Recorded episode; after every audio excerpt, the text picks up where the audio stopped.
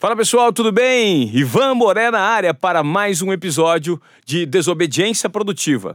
Olha, ele foi meu parceiro na TV Globo, nós nos conhecemos na reta final, mas eu sempre nutri muita admiração pela formação, pelo conhecimento e pela maneira disruptiva que ele sempre se colocou no mercado.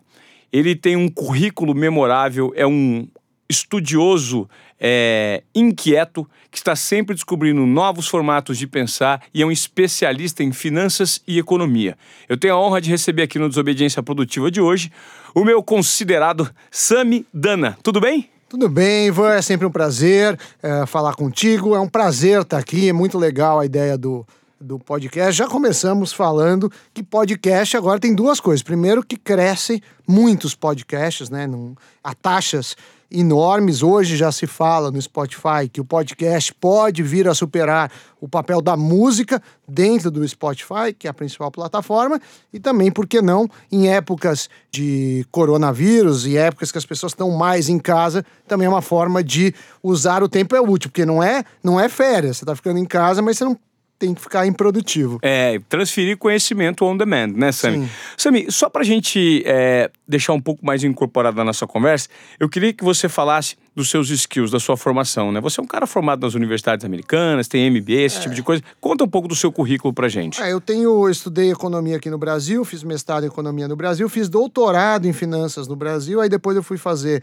é, PhD fora, que equivale ao doutorado, então é como se eu tivesse é, feito uh, dois doutorados, mas eram três artigos lá, então um acabou servindo para o Brasil e fiz pós-doutorado também. Então, essa é a minha é, formação acadêmica. Em economia? Não. É, mestra, a graduação em mestrado em economia o doutorado PhD e o pós-PhD em business. Lembrando que pós-PhD não é título, né? Você é convidado por uma universidade, você vai lá pesquisar. E onde e não... você fez? O pós-PhD eu fiz em Harvard. Depois eu estu... tinha estudado na Espanha, estudei na FGV, onde eu sou professor há mais de 15 anos. E essa é a minha carreira acadêmica, mas paralelo a isso, fiquei sete anos na, na TV Globo, é, passei também em outros veículos de mídia, como o UOL, como a Folha, como o Valor, como o Jornal Globo, como a Exame, a Exame.com, como a Rádio Globo e agora na Jovem Pan. E tô com esse projeto novo. Junto com o nosso parceiro Doni O Doni, que é nosso amigo, é meu amigão e amigo também seu, que a gente fez o Invest News. O que é o Invest News? É como se fosse um canal de inteligência financeira.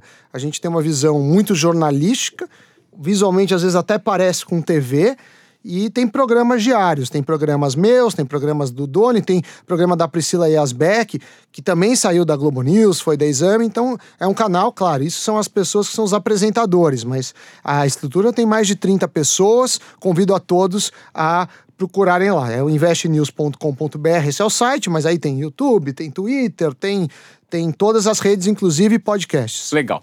Sami, para a gente começar nosso bate-papo, você de fato é um desobediente produtivo, né? um cara que quebra os protocolos para entregar mais do que esperado. Se qualifica assim, correto? Sim, eu acho que eu, eu sou um workaholic, assim, eu adoro o que eu faço, eu amo o que eu faço e vou fazendo várias coisas. Por exemplo, você perguntou da formação acadêmica, mas eu cheguei a fazer um ano e meio de cinema, eu, eu me formei em música depois, é, fiz faculdade de música. Então eu, eu vou fazendo as coisas, assim, que eu acredito, eu tenho. Eu acho que tem seus lados positivos e negativos. Os pontos se unem num é, determinado momento, né? Se unem, mas assim, eu não sei se eu conseguiria ser diferente, assim, não é que eu me preparei para ser assim. Então, desde pequeno foi meu natural, sempre tive múltiplos interesses, sempre fui um cara mais de, de ação do que de, de esperar. Às vezes você erra, né? Você erra por por ir Ex na frente. Excesso de ação até. Excesso de ação, mas eu prefiro errar por excesso de ação do que por inação, né? A pessoa fica lá parada e as coisas passam, né? Sami, como hoje você encara o problema do coronavírus vinculado à economia na bolsa de valores? A pergunta que eu te faço é: o cara tem ação, todo dia a bolsa abre, ah, Circuit tá breaker. subindo, hoje tá subindo uma loucura antes de chegar aqui, é. vou até ver. É. Hoje, lembrando que a gente tá gravando no dia 17 de março, porque senão as pessoas é. podem falar, não, hoje não tá. Não, é. dia 17 de março, estou pegando a cotação aqui, uh, estou pegando a cotação ao vivo aqui, uh, estamos aqui com o Ibovespa, o Ibovespa agora, neste momento, com uma alta de 4,65, tá. que é uma bela de uma alta mais óbvio que no ano, né, no ano ele ele amarga grandes perdas, né? Então, e o cara que está vendo as ações virarem pó? Todos é. os dias notícias assim que mostram que o cenário ainda pode se complicar mais. Como você orienta os investidores na bolsa a, a terem um pouco de serenidade? São duas coisas. Primeiro, que bolsa tem risco. Bolsa tem risco. Você está na bolsa, tem risco. Então, aquela história, se não sabe brincar, não desce para o play, assim. Então, ninguém te vai para a bolsa querendo tranquilidade. Mas o que acontece, principalmente no Brasil, que mais que dobrou o número de pessoas na bolsa, muita gente não experimentou crises, porque crises tem de todo tempo. É difícil você prever quando será, mas que vai ter, tem. Então a gente teve a de 2008, uh, eh, não sei se se lembra, já teve crise do México, dos tigres asiáticos, do, da, Grécia. da Grécia, da Argentina, da Rússia, enfim, são várias crises. Do subprime, que foi a última grande crise uh, antes dessa. Então vai ter. A grande questão é você ajustar a sua exposição ao risco. Por exemplo, a bolsa perdeu 40% esse ano. Só que se você tiver 10% do seu patrimônio em bolsa, você perdeu 4%, porque é 40 de 10. Sim. Então, cê, assim, quando a gente fala risco, é oscilação. Claro que ela poderia ter rendido seu patrimônio em 10, mas você tem que balancear isso. A outra coisa é que aí tem vários estudos, né? Eu estudo bastante, tem até no Invest News um vídeo sobre isso, que que uh, as pessoas que vão mexendo muito, comprando e vendendo e trocando carteiras, tendem a perder. Por dois motivos. Primeiro, que você paga mais corretagem, né? Corretagem você paga por transações, você fica lá tro trocando, você perde mais dinheiro. E segundo, que no fundo ninguém sabe. O cara que está vendendo, se fosse, não importa se é ação da Petrobras ou se, ou se é outro bem. Vamos pegar uma ação. Se o cara está vendendo ação por um preço, o cara que está vendendo acredita que vai cair, porque ele não é idiota. E o cara que está comprando acredita que vai subir. Então, o mercado, por equilíbrio, tem que ter aquele preço como o preço mais justo naquele momento. Então, é muito difícil você falar, ah, compra agora, é essa que vai subir muitos youtubers, outras pessoas fazem, mas aí é um pessoal que, que não tem uma bagagem, assim, que conhece a literatura de finanças. Tem inclusive gestores que os caras iam muito bem ano passado, o que, que acontecia? O cara tomava mais risco. Então a bolsa estava subindo 20, o cara subia 30. A bolsa subiu 30, ele subiu 40. Agora, quando caiu, caiu uh, eh, 20 a bolsa, o cara despencou 50. Então a gente não pode é, eu acho que ficar, ficar. Primeiro, bolsa tem risco. Segundo, bolsa é longo prazo, não é para você ficar atirando. E terceiro, evite super-heróis. Assim, não existe super-heróis. Assim, o cara, ah, onde eu ponho a mão, ganho dinheiro. É, na época que todo mundo ganhava, que a bolsa estava em alta, até às vezes um cara mais imprudente, mais irresponsável, acabou tendo um, um, um retorno melhor. Então, a gente sempre tenta carteiras diversificadas, porque você não dá para se acertar o olho do mosquito, do cavalo, do bandido. Então, seja prudente. Exige toda uma literatura. As pessoas estão começando a entender, mas, mas muita gente se machucou com essa queda. Difícil saber, bolsa expectativa também, Ivan. Isso que é muito importante que as pessoas não entendem. Então, por exemplo, se todo mundo acha que vai dar prejuízo algo, ah, o coronavírus veio, vai dar prejuízo. Se todo mundo espera daquela determinada empresa um prejuízo de 10, e por algum motivo o, prejuízo se revela em 9, a empresa foi mal, porque teve um prejuízo, mas a ação subiu. Porque para formar o preço da ação estava embutido o prejuízo de 10. Tem o contrário também. Todo mundo espera um lucro de 1 bilhão. Se o lucro for de 900 milhões, que é um belo resultado, vai cair a empresa. Então, quando você compra uma ação, não é compre uma ação uh, de uma empresa boa. Não. Você tem que ver quais são as expectativas dentro daquele preço e saber que só vai subir se a realidade se revelar melhor que a expectativa ou se as expectativas, por algum motivo, melhorarem. Se acontecer o contrário, você vai perder dinheiro. Ô Sami, e isso requer estudo, né? Ou seja, a bolsa, de certa forma, ela não é para aventureiros. É, eu acho que você quer começar, é. Você tem que seguir um básico. O que, que é o básico? Eu não vou apostar em uma ou outra. Compra, por exemplo, o índice. O índice, o Ibovespa, tem 73 ações. Então você tem produtos lá, por exemplo, na Easy Invest, lá que a gente trabalha, que, que você consegue em uma tacada só, custa 100 reais, até menos que isso, você consegue comprar uh, um fundo, um fundo de investimento que replica as 73 ações do Ibovespa na proporção que ela existe. Então, é, é, barato. Com menos de 100 reais você já consegue essa diversificação. O erro tá quando o cara começa a assinar relatório da casa A ou B e fala: olha, pega tudo que você tem e compra nessa ação que vai bombar. Pode acontecer, mas pode acontecer o contrário. Então, diversificação, prudência, como tudo na vida, né? Uh, você tem também uma vasta experiência, um vasto currículo a gente vai inovando, vai fazendo as disrupções, mas você vai também testando, né? Você não, você quer mudar o quarto inteiro. É, se ele é um quarto que já está funcionando, você primeiro vai mudar a parede, depois você troca o piso, depois você não vai mudar tudo de uma vez, a não ser que já seja um, uma situação absolutamente caótica que você não tem mais o que fazer. Mas num time que já está ganhando, está jogando, a gente fica assim. Sami, hoje o cara que foi pego de surpresa, que não tinha uma experiência na bolsa e viu boa parte. De repente, eu estou falando para aquela pessoa que tem um, um investimento talvez meio que, não sei se imprudente, mas estava surfando na onda positiva e achou que aquilo rendia e colocou mais do que, entre aspas, a prudência aconselha como correto. E hoje viu boa parte do patrimônio virar pó. Não virar pó, mas cair, cair muito. É. Assim, qual que é a orientação básica para as pessoas ouvirem? Bolsa, volta. Não, um dia volta, mas assim, pode perder mais, pode perder muito mais. Então, assim, a ideia é você ver o seu perfil de risco. Para algumas pessoas, talvez nem tenham que ter bolsa, outras vão ter 5%, 10%, 15%, 20%, 50% do patrimônio, que é um absurdo, uh, mais do que isso. Mas a pessoa tem que olhar isso e fazer a sua estratégia. Uh, essa ideia que você falou, ah, só, só perde quem vendeu, é mais ou menos verdade. Pelo seguinte, comprei uma ação por 10. Hoje ela tá 5, eu já perdi os 5. Se eu resolvo não vendê-la e continuo, é como se eu tivesse vendido ela por 5 e no instante seguinte recomprado por 5. Então, é, todo dia você está renovando a sua aposta.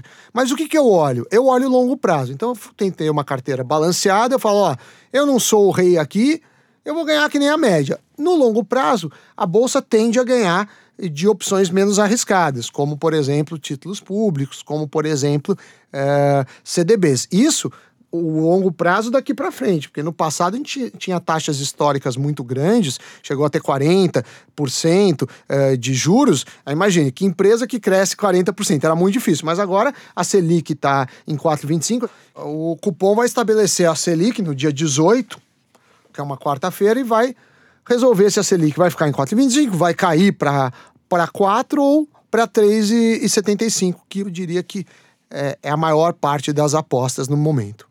Ô Sami, eu estou fazendo algumas perguntas. Eu, a gente está gravando esse podcast Sim.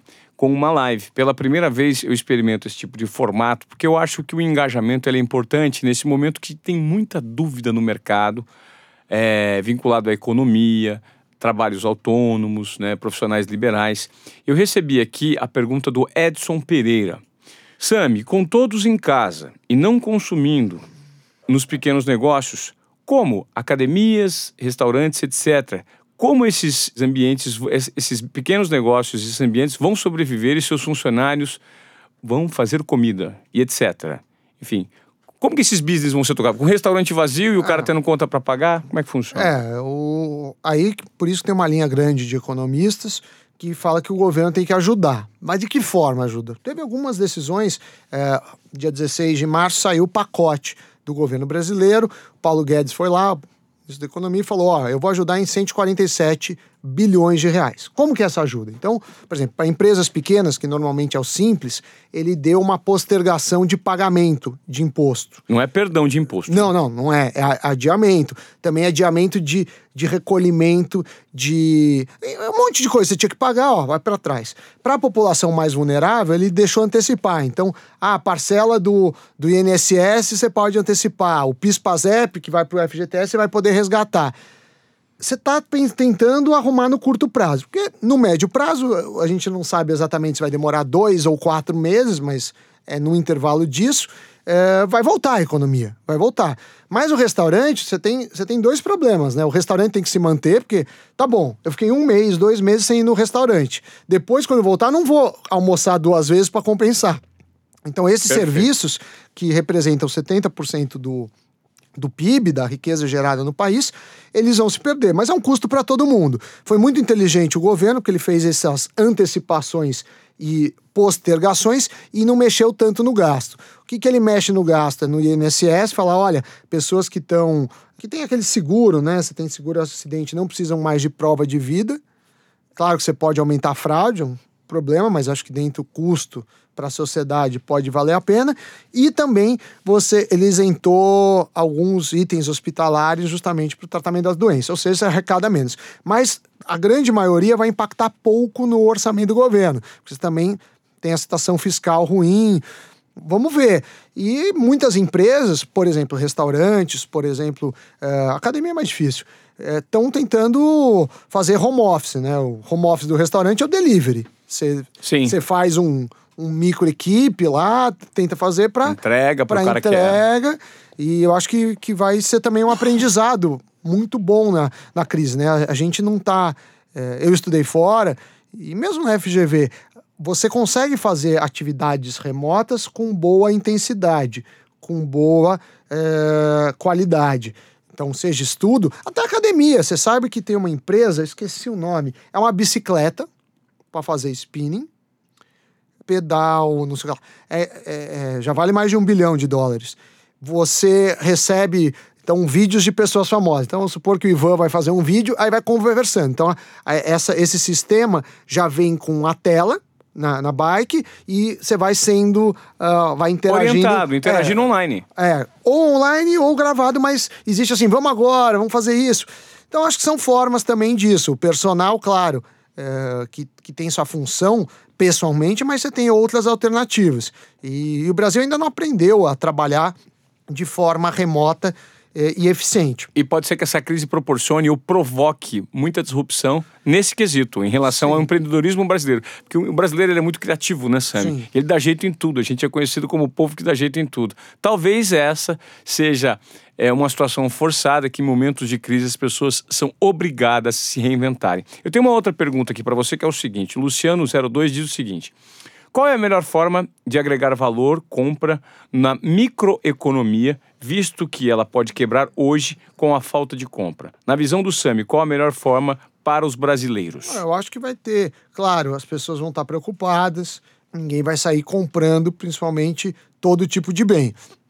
Mas o comércio online, de novo, ele é mais barato, ele tem algumas vantagens.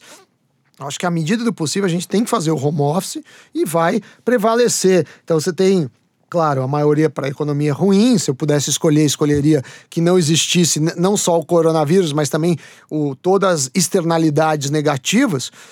Mas vão ter oportunidade, sei lá, Netflix vai. Provavelmente um monte de gente vai ver muito mais sério. O tempo na TV, o tempo vendo filme, uh, muita gente fazendo cursos online também. Uh, Esses são os business que devem crescer. Deve crescer nesse momento, mas você tem o seguinte: às vezes cresce por exemplo, tem muita gente que nunca fez um curso online. A gente tem lá, eu com o Doni, lá, primetalk.com.br. Vai lá. Aí tem o curso online. Aí o cara nunca fez, vai, vou fazer. Vou pagar um curso lá do cara que eu gosto, vou fazer. Se ele gosta, às vezes isso cria um hábito que ele não teria. Eu, por exemplo, eu tenho um hábito de ler 60 páginas por dia. Hoje, eu baixo no, no áudio. A maioria dos livros que eu tenho interesse em ler não tem em português. Então eu peço o áudio em inglês e vou acompanhando até para ter um reforço. Quando Aí você acompanha eu, as acompanho. páginas e o áudio? Quando dá, e às vezes só o áudio. Mas quando é só o áudio, depois eu tenho que voltar. Porque eu, quando eu tô tendo uma, uma conversa, eu tenho muitas ideias. Então eu falo, ah, será uh, pesquisar, por exemplo, uh, faturamento da Netflix, por exemplo. Aí eu deixo uma notinha lá. E depois eu uso essa notinha para para rever, mas às vezes para fazer um artigo, às vezes para falar num programa de rádio de TV, às vezes lá para o Invest News. Então eu aproveito o livro, lembrando que os livros que eu leio, é, na maioria são livros não são técnicos, mas são livros de divulgação científica, não é, não é um romance. Então eles têm normalmente com, conexões. É, com um estudo um pouco mais aprofundado sobre temas que te, que te chamam a atenção. É, né? e, e, eu acabo criando uma rotina, né? isso você, você vai, isso vai te provocando insights que você produz, que você transforma em conteúdo. É, conteúdo ou até mesmo para minha vida, né? Eu acho que é um aprendizado. Nem tudo Às vezes tem coisas curiosas, mas porque são de outra área, ou enfim, porque às vezes não é um momento você não vai falar. Mas, mas de toda forma, acho que você vai puxando, né, um novelo. Então você viu lá no livro uma ideia, aí você pega a fonte, é um artigo, aí você vai ler o artigo, aí você fala, pô, esse autor é legal. Olha quantos outros artigos ele tem, aí você acaba descobrindo o trabalho do cara. Porque a, a grande mídia, né, sei lá, a gente trabalhou na Globo, os caras, ela passa as notícias e tem um jornalismo bom, mas não cobre tudo. Não cobre então, vai, tudo, não tem espaço e nem, a, profu não, nem a profundidade não, suficiente que é, algumas pessoas demandam, né? Eu acho que nunca vai ter, assim, aí você vai ter que buscar nichos, né? Então, sei lá, vai ter o cara lá que quer ser mais criativo, quer mudar a vida, vai ouvir seu podcast. Claro. Mas talvez um programa em rede nacional para isso, eu não sei qual que seria o impacto. Não é todo mundo que quer mudar, não é claro. todo mundo que quer ser desobediente produtivo. É, e produtivo. Às vezes, assim, acho que, que são vários públicos públicos, né? Então, me perguntam muito desses livros, né? Que tem muitos autores falando de autoajuda, de finanças. É, eu não gosto. Eu, eu não gosto. Mas Você não é público para é, isso. mas tem um público lá, o cara tem milhões de seguidores, a menina tem um milhão, tá tudo certo, assim. O, acho que, que tem muita gente fazendo trabalho legal. O fato de eu não ser o público não significa que o trabalho seja responsável. Tá. Pergunta do Rodrigo Ivan Sami por conta da volatilidade do mercado financeiro, está na hora de comprar ações da Petrobras, uma vez que serão as mais rentáveis e se elas podem baixar mais os seus valores. É, esse negócio de mais rentável, a gente falou agora, é muito complicado você falar, porque o cara que está vendendo não acha que vale aquilo, ele acha que vai cair, senão ele não venderia, ele não seria tonto de vender. O cara que está comprando acha que vai valorizar, mas no fundo ninguém sabe. É, não indico a compra de uma única ação. Por exemplo, compra tudo na Petrobras. Monte uma carteira. Ah, Petrobras tem muita interferência de governo, é, é uma estatal e é um setor de petróleo. Depende muito do preço do petróleo. Teve dia aí que o preço desabou é, e aí a ação caiu. Ah, por que, que você não também compra alguma coisa de, de banco, alguma ação de, principalmente eu gosto de, de varejo, né, de mercado interno. Então você vai compondo uma carteira, mas na dúvida tem esses é, fundos que replicam índices com taxas muito menores, enquanto um gestor é, ativo que quer bater o mercado cobra 2% ao ano de administração, nesse fundo que replica o Ibovespa é 0,3% a taxa. Sami, aplicar. Pergunta do Tiago Mariano. Sami, aplicar um tesouro direto seria uma boa hoje? É uma opção bem segura, principalmente o Tesouro Selic. Você vai lá, Tesouro Selic, você está emprestando para o governo, e vai te dar a Selic do dia. Então agora está 4,25. Se amanhã cair para 4, você vai ganhando proporcional para o dia. Mas é uma rentabilidade baixa. Não tem, eu acho que isso vale para a vida toda, né? São trade-offs, né? Você quer ganhar mais, você vai ter que aguentar mais risco. Você quer melhorar, né? Que acho que é um dos temas do, do, do, podcast. do podcast. Você quer ser alguém melhor, tem o esforço. Nada vem de graça, nada vem sozinho. Eu acho que são grandes mitos, né? O Rodrigo Silva pergunta o seguinte: o que você deixa de expectativas para as criptomoedas no mercado de hoje? Então, é, eu não sou um. Eu adoro a tecnologia da criptomoeda, eu acho bacana, eu acho que pode é, romper o mundo do jeito Você pode é. explicar basicamente para os nossos ouvintes e também para quem te pergunta é, o que, que na base é a criptomoeda? Então, você tem, você tem mais de mil criptomoedas, a mais famosa é o Bitcoin que é um, é um sistema, um algoritmo, existe um número fixo de bitcoins, até a taxa que chama mineração. Mas qual que é o grande a pegada do Bitcoin? Primeira pegada de uma criptomoeda é que você não depende do governo. Por exemplo, os reais aqui, o governo vai lá e fala, vamos imprimir tanto. Aí, aí ele vai lá, imprime e põe a moeda no mercado. Mesma coisa com dólar, mesma coisa em qualquer outro país. A criptomoeda não. É um negócio que tem regras bem estabelecidas. E quem regula? O próprio algoritmo tem uma regulação no sentido de quanto vai ser ofertado de moedas, mas o preço é livre. Problemas. Uma moeda, quando você pega qualquer livro de economia básica, uma moeda tem que ter algumas funções. Então eu posso chamar esse álcool gel que está na nossa mesa de moeda? Eu vou te perguntar o seguinte: ele tem que ter algumas funções. Ele é reserva de valor? O que é reserva de valor? Se eu mantive o meu dinheiro em álcool gel ele vai se manter no tempo o valor? Provavelmente não. Segundo, ele é aceito como unidade de. como meio de troca? Eu posso chegar numa padaria e falar: olha, eu quero comprar três pãozinhos, toma o álcool gel. Provavelmente não. É, ele é, é, unidade de medida? Eu consigo falar meio álcool gel, dois álcool gel? Talvez, talvez isso sim. Mas não cumpre as funções. O Bitcoin tem essa função de unidade de medida, mas a oscilação dele, que é a volatilidade, é muito grande. É, por exemplo, a gente está falando, o dólar foi para a capa de todos os jornais quando subiu 5%. Se ele cair 5% também vai para a capa. O Bitcoin varia 10, 20, 30% em um dia. E, então, Nossa, então tem é. muita volatilidade. Então ele perde essa reserva de valor. Ainda as pessoas não, não aceitam muito o Bitcoin. Então, eu acho arriscado. Eu acho que é um baita risco. É, muita gente especulando com Bitcoin, entender bem o que está falando sobre isso porque as pessoas às vezes querem especular e na hora da perda, que nem bolsa, vai ser dolorido. E eu vejo como potencial de negócio, mas hoje é um bom substituto. Existia também uma, uma falácia assim: ah, quando tiver uma crise, vai todo mundo cair, as moedas vão cair, porque o governo vai injetar mais moeda, vai ser uma, uma, uma quebradeira e o Bitcoin vai valorizar. Não foi isso que aconteceu. O Bitcoin caiu. Inclusive, desvalorizou bem mais que o próprio real no, nesse período específico da crise. Tá?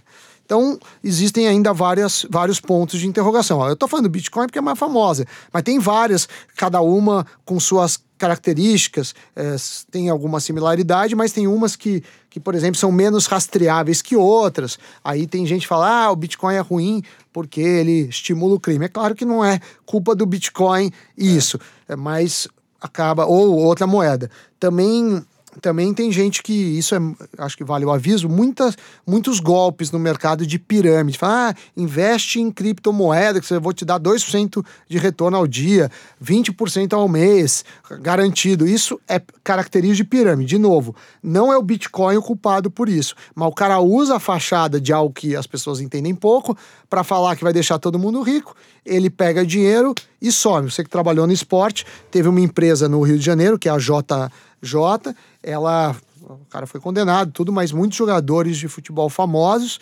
puseram dinheiro e perderam milhões.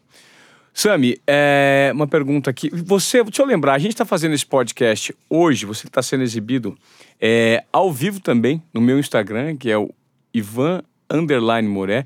Tem o Instagram do Sami também. Qual que é o seu Instagram, O meu é o Sami Dana Oficial. Sami Dana Oficial. E tem o Invest News, que no Instagram é Invest News BR. Legal. É um novo canal que ele tem com o nosso parceiro Doni Denútil, ex-parceiro de Globo. Nós três trabalhávamos lá. E você pode fazer a pergunta ao vivo agora para gente, nesse momento da gravação do podcast. Você que está me acompanhando ao vivo no Instagram, mande a sua pergunta que o Sami vai responder aqui, esclarecer a sua dúvida relacionada ao mercado. O Sami é um especialista em finanças, em mercado financeiro, em economia, e a gente está debatendo justamente isso. Eu tenho uma pergunta aqui, é, feita pelo pessoal da Boa Viagem Turismo. Compensa comprar ações da indústria farmacêutica nesse momento? De novo. É, é difícil, não tem é, fórmula não pronta. Tenho, e também não é expectativa, né? Assim, ah, todo mundo espera que as pessoas, sei lá, fiquem doentes e ganhem dinheiro. É, mas talvez isso não aconteça, talvez aconteça algo melhor que o esperado para a saúde e elas vão ganhar menos. Talvez tenha descoberta de outras drogas. Difícil. Querer acertar, uh, dar o tiro certeiro é muito difícil. As pessoas que eu conheço que tiveram sucesso profissional, elas têm um arsenal de armas e acabam acertando, mas ninguém acerta todos os tiros. Claro. Então, acho que vale para o mercado de ações. Assim, você não vai acertar todos. Então, diversifica bem. Você gosta da indústria farmacêutica, estude a indústria bem e coloque ela dentro do seu portfólio, mas jamais como única, única opção. Samir, eu sei que nesse momento é muito difícil a gente traçar qualquer tipo de é, resposta concreta sobre as dúvidas que um momento de crise provocado pelo coronavírus ele proporciona para a população mundial como um todo, né? Principalmente no Brasil. Mas você acredita que o impacto no Brasil, do ponto de vista econômico, de empresas, pequenos, é, micro, pequenos e médios empresários, eles vão sofrer muito? Olha, tudo depende do, da nossa curva do vírus.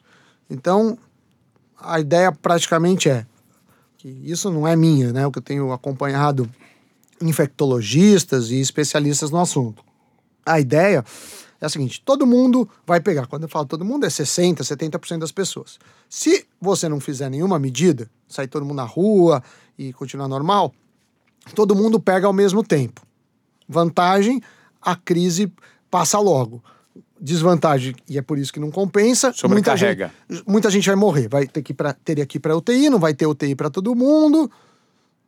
Vai dar um problema, porque no estado grave, o coronavírus, você precisa ser entubado. Claro. A, a maioria das pessoas não precisa. Mas estado grave precisa, nosso sistema A de saúde. É, a maioria das pessoas sequer nota os sintomas, né, cara? É. Passa batido. né, ou vai ser um pequeno resfriado, ou uma pequena, é, um pequeno incômodo. Mas beleza. Aí isso é uma coisa. O que os órgãos que estudam os impactos estão falando?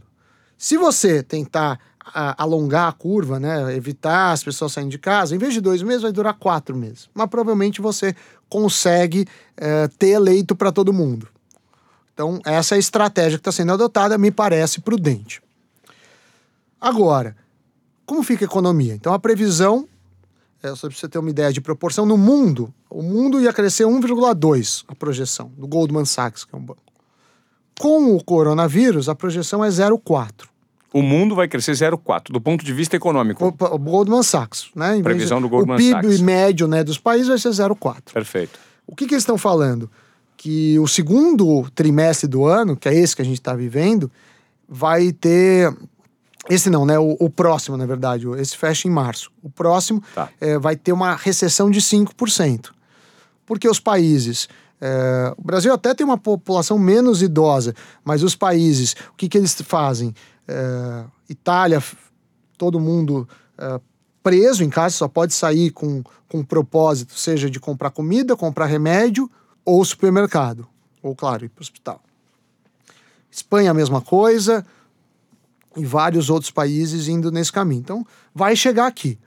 Ah, ainda a preocupação aqui não é tão grande. Eu tô lá na Jovem Pan, que fica na Paulista, ainda muita gente, bares lotados. Agora, não adianta também. Muita gente culpou a manifestação. Eu, particularmente, não acho que as pessoas deveriam se manifestar, não por conta do direito democrático, que isso é indiscutível, mas por uma questão de saúde, de, de epidemia. Por outro lado, eu também não acho que as pessoas têm que pegar o metrô abarrotado. Eh, A gente que é aqui de São Paulo, para quem já fez uma baldeação na Sé, ou até mesmo na, na Ana Rosa, é lotado isso daí. Dessa forma, assim, acho que precisa ser uma política conjunta. Aí começa assim: ah, vamos cancelar as aulas. Tá bom. O Ivan tem filho, eu tenho filho. Tá, com quem que vai ficar o filho?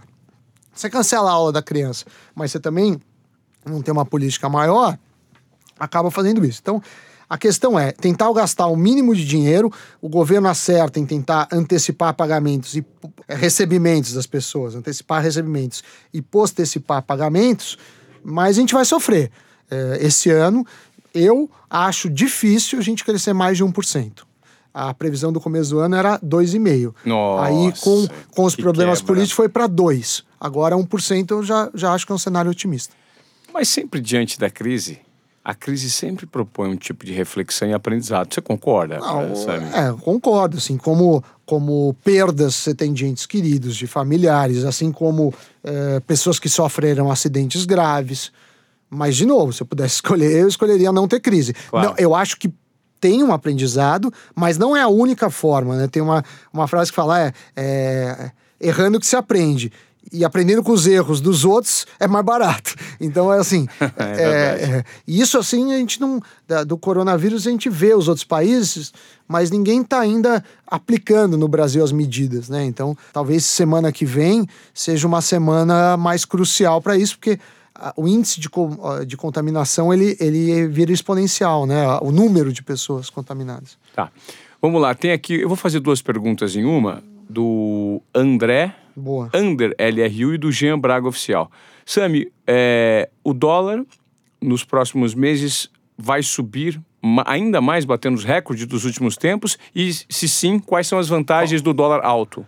Se o dólar vai subir É. ainda mais, e quais são as vantagens desse dólar lá em cima? Então, primeiro, eu tenho uma conta, tá no meu Twitter, que é a Samidana, que assim, você não pode comparar o dólar hoje com o dólar de 10, há 10 anos, há 20 anos. Por quê? Porque, sei lá, um copo d'água custava um real num restaurante há 10 anos e hoje custa 3, 4, sei lá. Então você tem que corrigir pela inflação. Tá, mas quem aplicou em dólar então com essa crise, quem tinha muito dinheiro em dólar se deu bem. Pelo menos esse cara se deu bem. Sim, sim.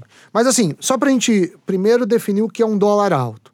Então a gente tem que trazer todos os dólares da, da história, que a gente pega desde 94, que é o plano real, para a data de hoje pela inflação brasileira e, e descontar a inflação americana, porque também tem inflação em dólar. É muito menor, mas tem.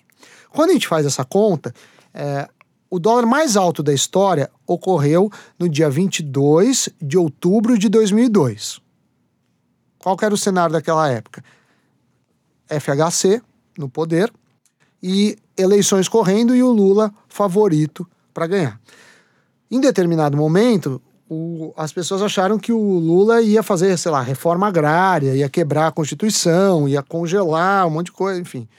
É, acabou não acontecendo isso, mas num momento de crise as pessoas o dólar bateu esse, esse valor, que a dinheiro de hoje seria mais de R$ 7,70. Então, assim, o dólar tá caro? Tá alto. É o maior valor? Não é. Por que que dólar é um Cê, negócio... Você se lembra da época quando bateu esse valor? 22 de outubro de 2002. E o valor do dólar proporcional? Eu não lembro qual que é da ah. época, mas trazendo para hoje dá R$ 7,70. Uau, seria o equivalente a é, 7,70. É, isso. Um absurdo, né? É, mas na época é menos, eu acho que é talvez três ou tá. quatro, tá? tá. Uh, mas acho que é três e alguma coisa. Tá. Mas enfim, dólar alto. Quem que ganha com dólar alto? Exportador. Basicamente, é, meu preço, sei lá, para produzir é, café não muda. No Brasil, ele está em reais. Se o dólar é alto, vai lá o, o, o gringo e consegue comprar muito mais e eu vou exportar. Qual que é o problema disso? Gera inflação. Eu tenho produção de café, o supermercado aqui quer comprar, fala, não, eu vendo para você, mas com preço mais alto. Ele, ah, por quê? Porque se você não comprar de mim, eu mando para o exterior. Você também tem produtos que são insumos e que são dolarizados. Por exemplo, trigo. Trigo é um exemplo clássico. Você faz pãozinho com trigo, uma boa parte do pãozinho é trigo, e o trigo tem seu preço em dólar. Então você tem essa, esse seja, efeito. O dólar sobe, o pãozinho sobe. Isso. Então pode causar inflação. Então o que o governo tenta fazer? Ele tenta fazer. É, o dólar é flutuante, ou seja, é livre, mas o governo às vezes compra e vende algumas quantidades relevantes de dólar para tentar influenciar o mercado. Mas mais do que isso, o atrativo é a taxa de juros. Se eu quero muito dólar, eu pago bem mais que os outros países. Falo, ó, Estados Unidos, por exemplo, nesse momento, a taxa de juros é de 0, entre 0 e 0,25. Porque eles trabalham com faixa eu pago, sei lá, eu aumento a nossa taxa de juros de 4 para 8, vai vir um monte de dinheiro para cá. Um monte de dinheiro em dólar vai desvalorizar o dólar e valorizar o real. Perfeito. Então o governo usa muito a taxa de juros como incentivo ou desincentivo para trazer dólares. E nos últimos tempos, eh, o governo abaixou as taxas de juros no Brasil. Então, comparativamente, os Estados Unidos ficou pagando mais. Imagine, antes Uh, não estava essa taxa nos Estados Unidos, mas sei lá, estava 2% nos Estados Unidos, o Brasil pagava 15%. Continuou 2% lá, o Brasil paga 4%. Então ele fala, poxa, a diferença é menor, eu vou para os Estados Unidos. Claro. Então isso uh, faz o dólar. Mas, assim, investimento em dólar. Uh, primeiro que, assim, as pessoas têm uma ideia errada que você não vai comprar dólar no sei lá, casa de câmbio e guardar em casa. Você não precisa fazer isso. Se quiser investir em dólar, você pode comprar um fundo cambial que vai acompanhar o dólar.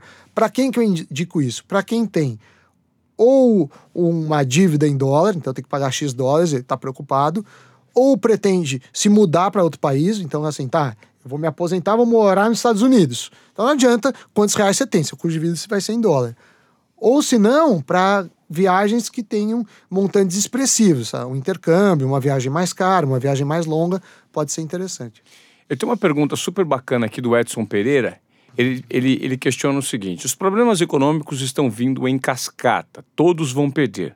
Mas quem perde mais? Governo federal, estadual, municipal, empresas, aí ele coloca pequenas, médias, grandes, funcionários. Quem, na sua avaliação, Sami, perde mais? Pergunta do Edson Pereira. É difícil essa segmentação, né? Uh, eu diria que o governo é o que mais consegue saber quanto ele vai perder, né? Porque tem os impostos, claro, você tem uma alíquota sobre venda, você vende menos, faz isso.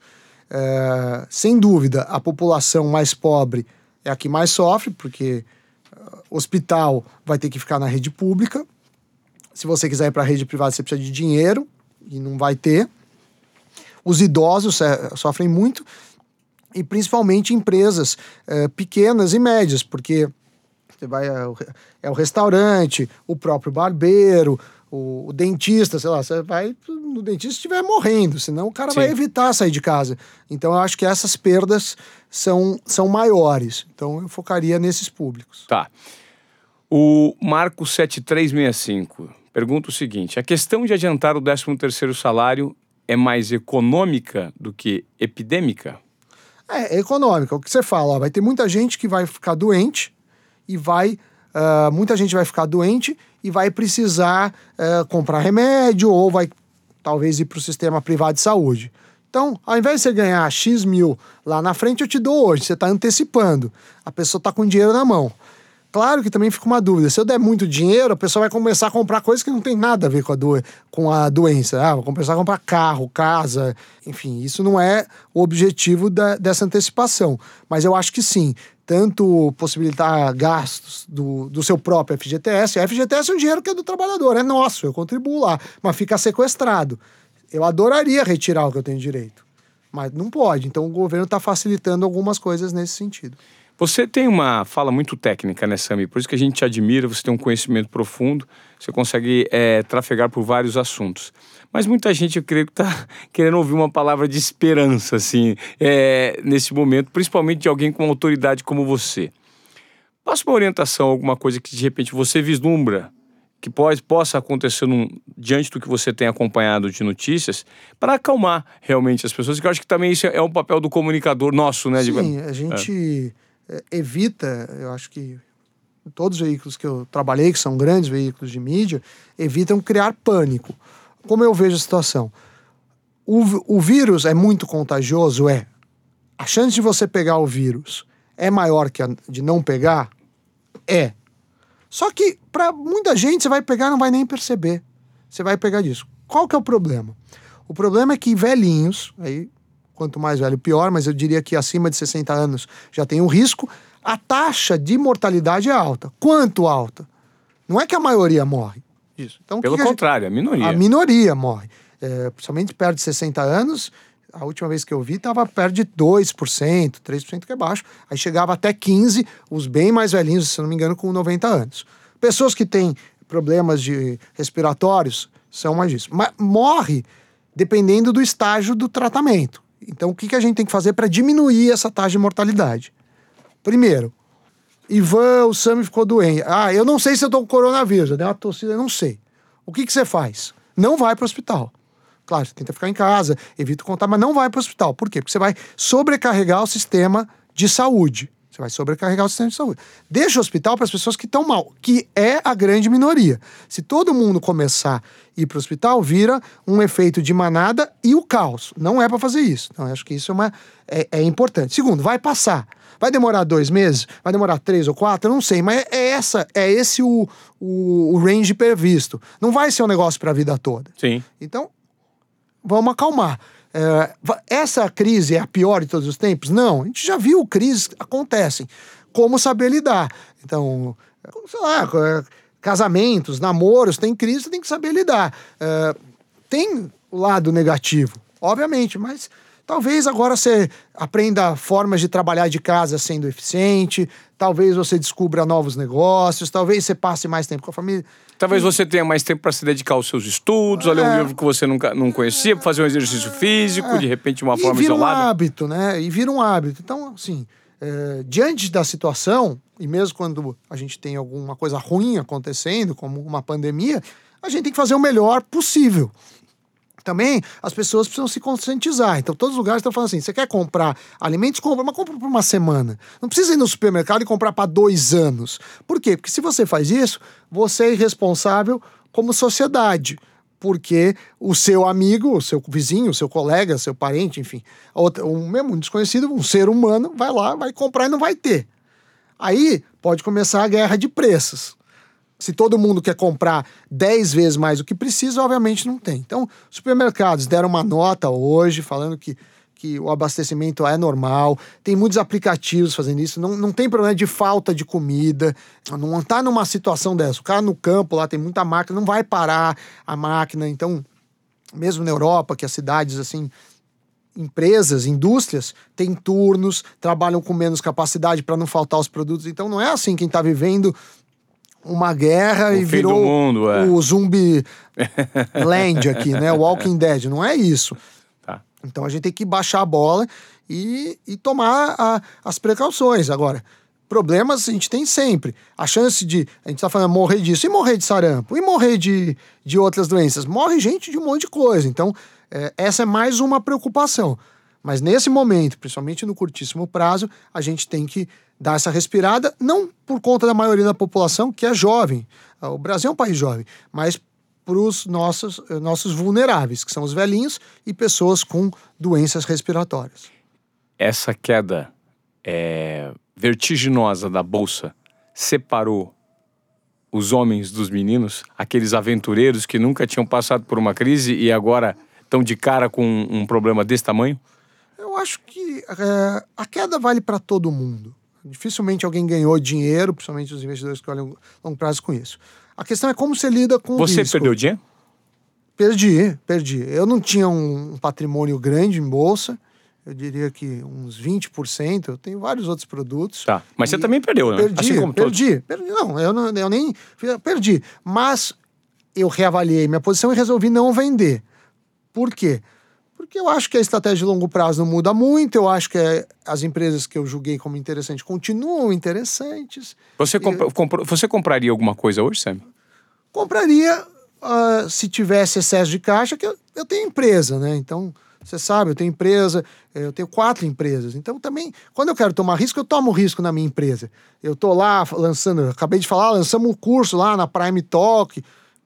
É um negócio de risco, muito mais arriscado que a bolsa. Você vai abrir um curso, você que está nos ouvindo aí, resolve fazer um curso, um canal, não sei o que lá. Tem seus riscos. Então, eu já tomo muito risco na minha vida. Então, eu optei, o dinheiro que eu tinha, investir mais nas minhas empresas do que nas empresas de terceiros. Porque eu tinha essa opção.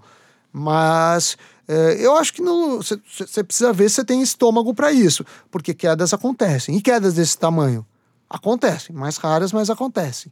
Então, se a gente pegar, assim, eu, eu tenho 40 anos, nos últimos 20 anos, eu vi inúmeras crises acontecendo.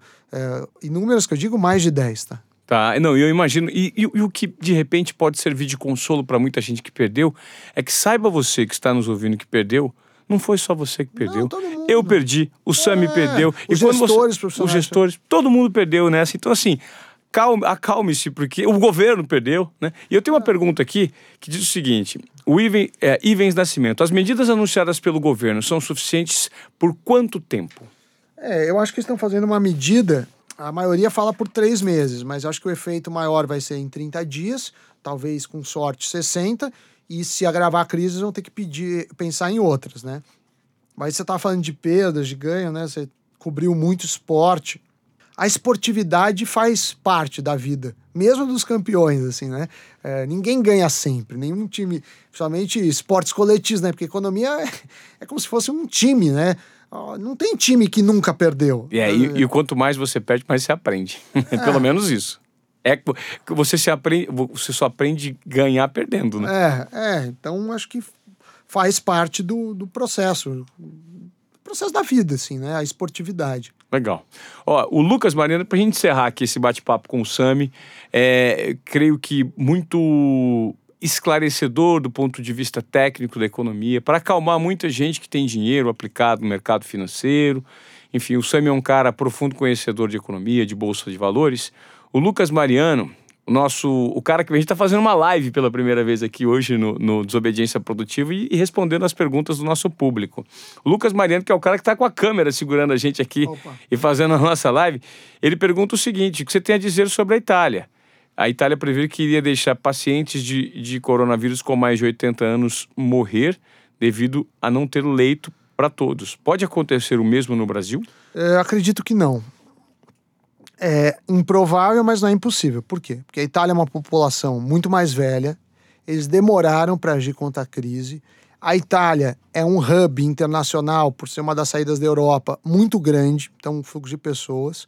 Ah, por exemplo, a gente tem problemas graves em São Paulo, mas sei lá, no Acre, é muito raro. Então, essa, esse contágio. O cara não sai da Europa pro Acre direto, é mesmo né? de São Paulo para o Acre, assim, É. a nossa economia é muito ah, focada em Sudeste. algumas, em algumas capitais, talvez eh, Salvador, eh, algumas capitais, mesmo Manaus, assim, mas então eu acho que é mais fácil de conter. E a população é mais jovem. E principalmente, a população precisa fazer sua parte. Se todo mundo agir só pensando assim, ah, eu não vou pegar, vou continuar trabalhando, o problema não é meu, aí a chance de você transmitir para pessoas vulneráveis é maior disso. Então, é um jogo em que a gente afeta a probabilidade. Então, a gente costuma falar que você tem que trocar o pneu do carro com ele andando. Não é? Não dá para parar tudo. De acordo com o que você tem lido suas estimativas, você crê que no segundo semestre esse problema vai estar bem menor? Sem dúvida menor. É, terceiro trimestre ainda devemos sofrer, pelo menos no início, e no final do ano é, começa a caminhar. Agora, a gente vai perder seis meses do ano com essa brincadeira, assim, pré-crise Brasil, mas já crise no mundo. Aí crise Brasil, aí vai ter ainda alguns outros países depois. China, a situação já está controlada, que é uma grande potência, mas Estados Unidos não. Tem vários problemas aí é, ao redor do mundo aparecendo. A Europa preocupa muito pela idade do- das pessoas. É, é um continente velho, né? É, pessoas, até pela qualidade de vida, as pessoas vivem mais, são mais longevas, e com isso você tem um potencial é, público que vai sofrer muito e, eventualmente, e infelizmente, até falecer. Bom, gente, é isso. Bate-papo com o Sami Dana, um especialista em mercado financeiro e economia e muitas outras coisas. Sami, foi uma honra receber você honra no é Desobediência Produtiva, porque você compartilha conhecimento e creio que a gente está muito refém de fontes confiáveis hoje em dia por conta dessa disseminação É. de um monte de notícias de WhatsApp, esse tipo de coisa que acaba gerando uma certa dúvida na cabeça das pessoas. Pelo menos aqui, o, o empresário, o investidor, o, o- o empreendedor, né? De repente ele tem um cenário um pouco mais confiável, pelo menos ouvindo um cara bacana como você, que eu confio muito, por isso está aqui no Desobediência É, Produtiva. Eu faço a minha, eh, a minha parte, dou minha visão, mas claro, ninguém é dono da verdade para todas as pessoas. É importante né, ouvir vários pensadores, vários, várias, eh, várias, vozes, né, em cada uma em sua área, para a gente ter uma ideia melhor do que acontece. Ivan, brigadíssimo, foi uma honra. Eu sou seu fã, seu ouvinte e desejo vida longa e de sucesso no, no podcast, assim como você teve em toda a sua carreira. Obrigado, Sami. Grande abraço. É isso. Sami Dana em mais um episódio de Desobediência Produtiva.